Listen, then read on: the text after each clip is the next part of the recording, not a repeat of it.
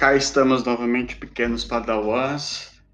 É, no último podcast nós falamos sobre a Declaração do Direito do, do Homem e do Cidadão e a gente observa alguns avanços interessantes e importantes para se pensar as constituições atuais, a nossa noção de liberdade, de igualdade e tudo mais. Assim como na, na Grécia Antiga, houve um avanço para a noção de democracia e cidadania, liberdade. Na Grécia Antiga, esses conceitos são retomados pela inspiração lá iluminista. Né? Os iluministas eles retomam algumas dessas questões. É, e, e, no caso da Revolução Francesa, é, essa noção da democracia, da cidadania, da igualdade, liberdade, ela é ressignificada diante daquelas, daquelas mudanças que estavam sendo realizadas no interior da, da do, do, oeste europeu, né, com o fim de algumas monarquias. E a, e a França foi um dos lugares onde essas influências é, tiveram um impacto muito grande, né? Uh, e um desses impactos foi a criação dessa declaração que nós trabalhamos na última aula.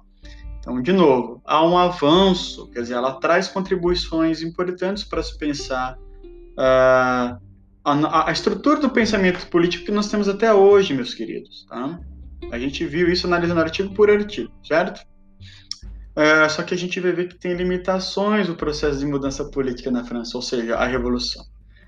E para pensar nisso, pessoal, é, vamos fazer o seguinte: esqueçam agora aquele, aquela noção que vocês, que a gente acabar ah, entendendo a história através de grandes figuras, falando de tal, ciclano, ou as datas. Eles têm a sua importância, mas eu peço para vocês desapegarem, porque agora na, na ciência política a gente vai entender uh, esse, essas mudanças políticas, né, o, o jogo de interesses, é, os conflitos através da noção de classe social, tá bom? É, e duas classes sociais que são importantíssimas para a gente compreender esse, os conflitos internos da, do processo pós-Revolução Francesa é a burguesia e os camponeses trabalhadores, os sansculotes. Lembra? Sansculotes vem do termo sem calças, né? ou seja, a pobreza entre camponeses e os trabalhadores é, mais pobres era tão grande que eles não tinham dinheiro nem para comprar calça. Então você vê a dimensão da, da, da, da, desigualdade social na França, certo? E pessoal, uma, uma coisa que é um, importante salientar é o seguinte: existia ali daquele ano, nos anos anteriores e até no ano da Revolução, um grande medo por parte da classe trabalhadora dos camponeses, um, é, o medo da uma repressão da aristocracia é, e, da, e da, da, nobreza, esses grupos mais poderosos da, da França, né? Então, diante desse medo de repressão, os camponeses acabam ah, tomando uma ação radical de invadir castelos e espaços da nobreza. Olha só que ousadia, né? Porque eles estavam descontentes com a situação também, né? Assim como a burguesia estava descontente com os limites impostos pelo Estado absolutista, né? E aí, então, tanto burguesia como camponeses estão descontentes, beleza? E diante daquela invasão dos camponeses em relação aos, aos castelos e espaços da nobreza, é, isso influenciou algumas decisões entre os revolucionários. Né?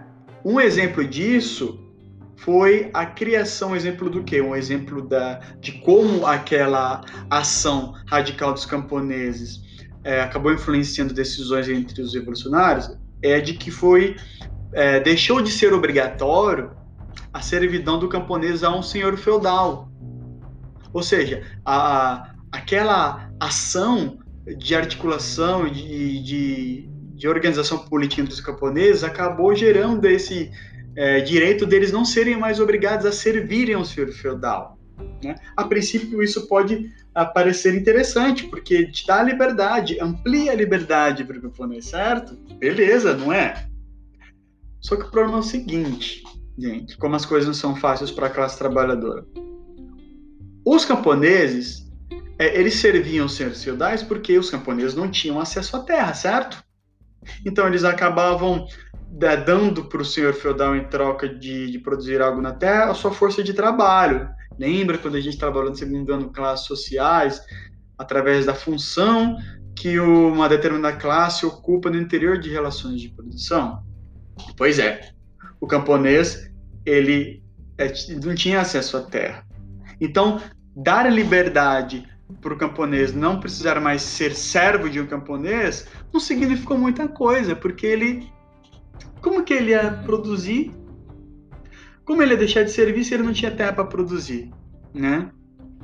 Uh, e lembrando que em meio a todo esse conflito, esse de interesse do, da, do, entre os camponeses, e os senhores feudais e a aristocracia, naquele momento foi criada a Declaração dos Direitos do Homem e Cidadão. Foi nesse conjunto de coisas. Então você vê que é bastante coisa acontecendo ao mesmo tempo, Padawans, né? Uh, e, pessoal, outra coisa que é importante registrar. No interior da, da, da classe social, burguesia, que é que toma a frente da revolução, que era a principal, né? Os camponeses participaram também, porque eles, eles foram à frente, foram às ruas, se radicalizaram contra, contra a nobreza, contra os aristocratas, mas quem levou a cabo de tudo, quem tomou a frente foi a burguesia, tá? E, pessoal, dentro da burguesia, anotem isso, lembrem-se disso. Ela não era homogênea, ela era dividida, essa burguesia revolucionária que participou da revolução anti-monarquia, é, você tinha por um lado os girondinos e os jacobinos. Então a burguesia era dividida por dois grandes grupos com pensamentos diferentes, com posições diferentes. Então vamos falar primeiro dos girondinos. Os girondinos era a grande burguesia, os grandes burgueses, né, os que tinham maior poder econômico e eles, em, em, em, sua maioria, eram conservadores. Então, os girondinos eram caracterizados por ser a alta burguesia, por ser conservadores. Alguns deles eram tão conservadores que eles acham que o rei tinha que ser mantido, a monarquia tinha que ser mantida, só que a monarquia passaria a ser é, acompanhada de um parlamento. Ou seja, o rei iria governar junto com um parlamento.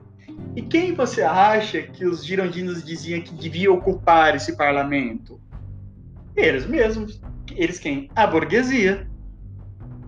Né? Então, eles são meio que moderados.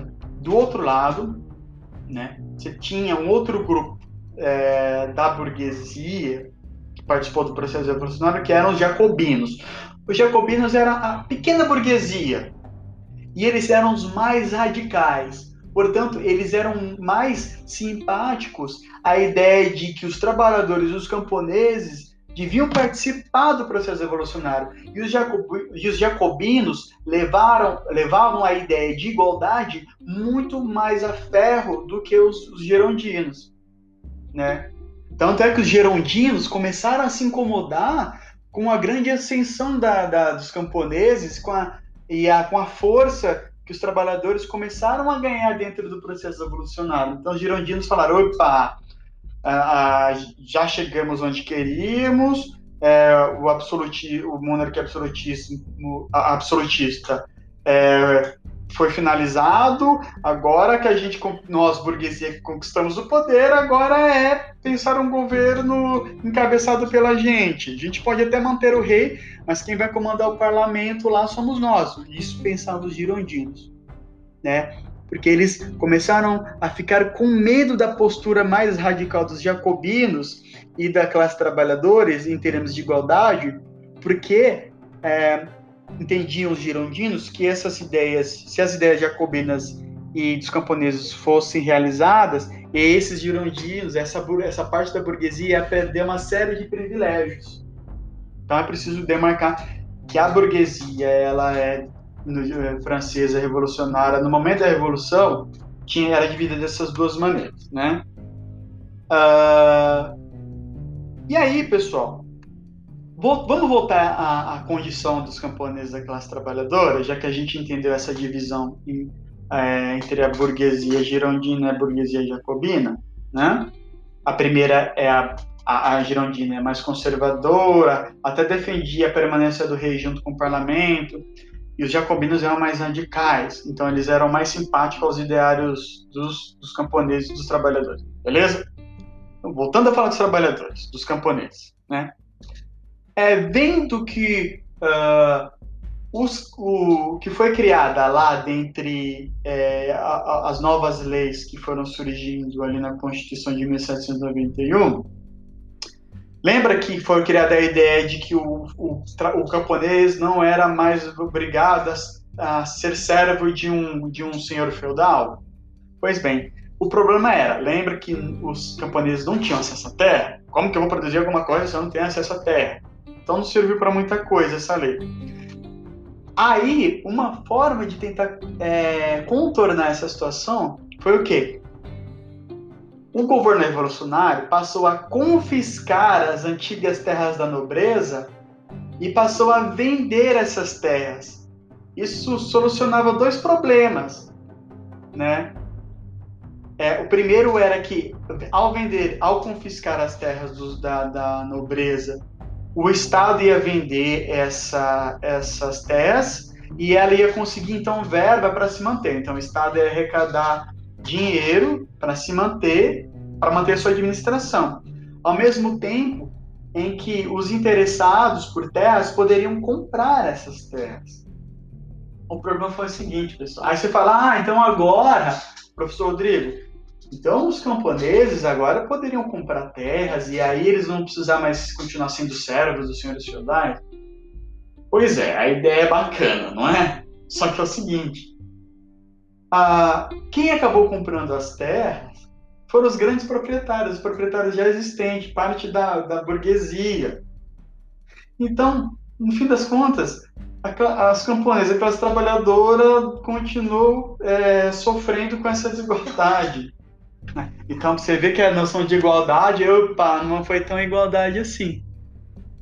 Então, diante disso, os trabalhadores e os camponeses começaram a ver os limites que, que, que o processo evolucionário é, oferecia à, classe trabalhadora, né? É, olha para vocês verem, uma, uma outra ação pós-evolucionária que prejudicou os trabalhadores foi a criação do voto, do voto censitário. É, o que, que é o voto censitário? Só pode votar, só tem o direito a voto quem tem uma renda X, quem tem uma propriedade com valor X. Ou seja, isso exclui automaticamente os trabalhadores do, de possíveis votos, né? Nas, dentre as decisões que eram tomadas ali durante o, o processo evolucionário, né? Então, pessoal, o que, que acontece? Os trabalhadores, os camponeses começam em determinado momento a não mais se organizar em relação à nobreza, ao antigo rei, à igreja. Ah, os camponeses, os trabalhadores começam a se organizar contra os privilégios da burguesia, né? Ah, e aí, pessoal, ah, a esse, esse, a burguesia, sobretudo a burguesia girondina, que era mais conservadora, lembra? Eles começam a temer esse enfrentamento que os camponeses começaram a oferecer dentro do, do da, da, sociedade francesa, né?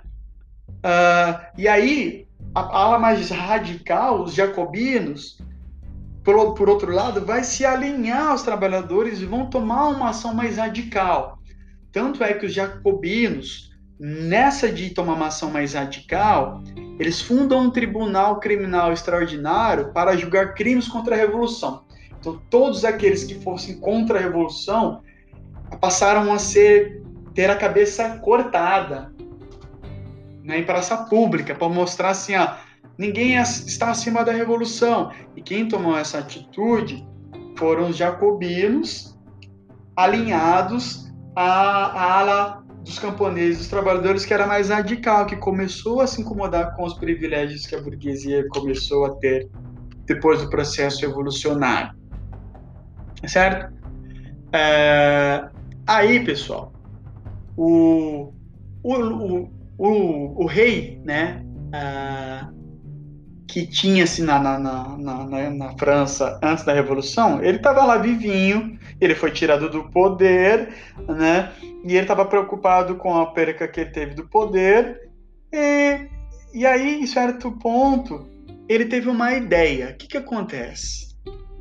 É, começou a haver uma guerra, nesse, nessa, nessa, nessa loucura toda que a França estava é, vivendo, houve uma guerra entre a França a Prússia e a Áustria. Mas onde que a burguesia, os trabalhadores entram nisso? Pois é, que, qual foi a ideia do Luís XVI, gente? Foi a seguinte, ó, eu vou dar algumas informações para os reinos é, em off, de forma secreta, ele traiu, a, ele traiu a França de que maneira? Dando informações secretas para a Prússia e para a Áustria com qual objetivo? Você fala, mas pro, pro, professor, mas que maluco é esse de entregar informações para a Prússia, para o inimigo? A ideia era que se a Prússia uh, e a Áustria começassem a, a, a ter força ou começassem a oferecer um problema para a França, é, esses, esses monarcas desde da Prússia, porque assim, a Prússia e a Áustria, eles tinham reinados, eram governados por monarcas. E eles estavam preocupados com a ascensão evolucionária da França, porque eles falaram assim: já pensou se isso começa a influenciar mais ainda o resto da Europa? O pessoal aqui da, da Prússia, os trabalhadores camponeses da Prússia e da Áustria vão também radicalizar, vão tirar a gente do poder. E aí eles começaram a ficar preocupados. Aí qual que era a ideia do Luís XVI? eu me articulo ali em segredo com esses reinos, porque eles querem que a revolução seja abafada, para que ela não influencie outros lugares, e assim a gente tira esses revolucionários do poder, e aí o Luís XVI volta ao poder, volta ao meu poder absoluto. Ah, espertinho. O problema foi o seguinte: Lembra daquele tribunal criminal extraordinário que foi criado pelos jacobinos, pela ala, pela mais radical? Eles, esse tribunal consegue descobrir no cofre do Luís XVI, entraram lá e, e, e, e investigaram o cofre dele, e nesse cofre tinham documentos que comprovavam a traição do Luís XVI. Que traição? Entregando informações aos reinos da Prússia e da Áustria que os revolucionários fazem? A ala mais radical, os jacobinos, o Tribunal de Criminal Extraordinário vai lá e arranca a cabeça do Luís XVI. Pessoal, resumo da ópera. Você tinha um lado a burguesia girondina que atingiu o poder, para ela já estava bom. Ela falou assim: bom, daqui em diante a gente toma o poder, controla e elimina os camponeses trabalhadores do processo evolucionário. Né? A gente tira dele a, o que a gente conseguiu de a ideia de igualdade, de liberdade que se beneficiou a gente já tá bom. Agora daqui em diante já começa a encontrar nossos interesses, né? E por outro lado, você tinha os jacobinos que apoiavam os, os trabalhadores. Os jacobinos eram mais radicais, então eles abririam mão dos seus privilégios, essa ala da burguesia jacobina mais radical, eles abririam nome do, do, do, eles abririam é, mão dos seus privilégios para beneficiar a expansão da ideia de igualdade. Então, a, a, é, a França, pessoal, e isso tudo se passou num, num, num, dentro de um período de 10 anos. Vocês imaginam o seguinte: que em 10 anos a, a França passou por tudo isso e não conseguiu estabelecer uma estabilidade, não teve estabilidade política. O que acontece um sujeito. Então, a França vivia sobre uma instabilidade política. E nesses, nesses anos todos, tem uma figura que vocês já ouviram falar, que ele foi crescendo e se tornando popular e ganhando força no interior da França. É um sujeito, uma figurinha que ele era baixinho, ele, o nome dele começa com Na e termina com Poleão. Napoleão Bonaparte. Como que o Napoleão Bonaparte entra nessa história?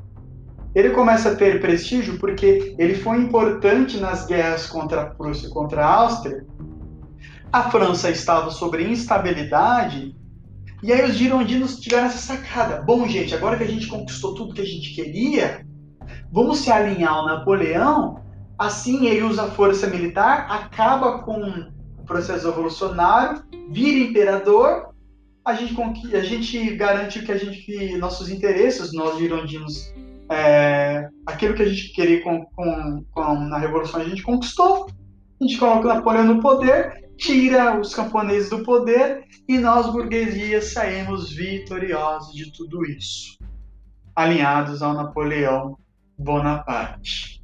Que ia, segundo eles, o Napoleão serviria para dar estabilidade política à França. Resultado: a, a França passa a ter o império governado sob a autoridade de um indivíduo, Napoleão Bonaparte, que teve apoio da burguesia girondina que estava com medo do, da, da, radicalização do processo evolucionário. Pessoal, isso foi o resultado. Burguesia no poder, uh, sobretudo a burguesia girondina, conquistou seu lugar, sua, sua influência, acabou com uh, o antigo regime, a monarquia absolutista. E o que é importante ressaltar, pessoal? Uh, eu sei que se alongou esse podcast, mas ele é importante para compreender o seguinte, que é uma coisa que vai nortear as nossas discussões daqui em diante. É, pensem que a gente está falando de revoluções burguesas que aconteceram, os dois grandes exemplos foram na Inglaterra, França e a Revolução e a Independência Americana. Foram revoluções burguesas. O que, que isso é de importante? a, a, a burguesia se torna a classe economicamente mais forte no avanço do capitalismo. Lembra, no capitalismo, a classe uh, dominante é a burguesia. E a burguesia, então, ela começa com essas evoluções a tomar o poder nos estados, os governos. Por isso que a gente passa a afirmar que, com o avanço do capitalismo, o modelo de estado de governo que se se estabelece é um Estado burguês, porque o Estado passa a ser apropriado pela classe, pela, pela classe burguesa, e eles e essa classe se apropriando do Estado faz com que o Estado, o governo, passe a tomar decisões que beneficiassem a burguesia enquanto classe. E por outro lado, a classe trabalhadora permaneceu excluída da cidadania excluídas dos processos decisórios, excluídas dos governos, porque os governos passaram a ser dominados pela burguesia. Entende? Por isso que eu digo, eu disse lá no começo, fiz a seguinte questão: é, quais, será que houve algum avanço a partir da Declaração dos Direitos dos Homens do Cidadão, da ideia de igualdade, de democracia, cidadania que foi, que foi retomada com a Revolução Francesa? Teve um aspecto importante, gente tanto é que isso influencia a gente até hoje, nossos modelos políticos, nossos contratos sociais, as nossas constituições. Então, isso é um avanço.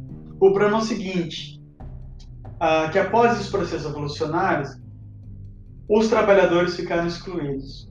Os trabalhadores estiveram, a, a, estiveram uh, fora de todo esse processo, né? Então, a noção de igualdade, ela tem esse obstáculo, ele tem, ela tem esse limite no interior das revoluções burguesas, que essas revoluções, ela, elas incorporam a noção de liberdade, de igualdade, para combater o absolutismo monárquico. No entanto, quando a burguesia assume o poder, a ideia de igualdade e liberdade para por aí porque ela continua, continua os privilégios. Só que agora o privilégio, quem tem o poder, passa a ser a classe burguesa. Tá joia? Então, por isso que eu disse para vocês, o importante aqui é entender como ah, os trabalhadores, é, e o caso da França é bastante emblemático, é, mostra e, e, e, deixa claro como os trabalhadores foram excluídos né, do processo decisório. E será que isso tem efeitos até hoje? Né? Essa é a questão. Será que os trabalhadores eles têm tanto poder quanto a burguesia? Né? Será que a gente pode dizer que essa ideia de Estado burguês ela já não faz mais sentido? Isso a gente vai discutir nos próximos, uh, nos próximos podcasts, tá bom? A gente vai abordar com mais precisão a, as evoluções, os grandes movimentos uh, que foram organizados pelos trabalhadores, pelos operários, tá bom? Mas é isso, gente. É, eu agradeço a vocês que tiveram paciência para ouvir até agora, tá bom? E vamos nos preparar para daqui duas semanas continuarmos o nosso trabalho.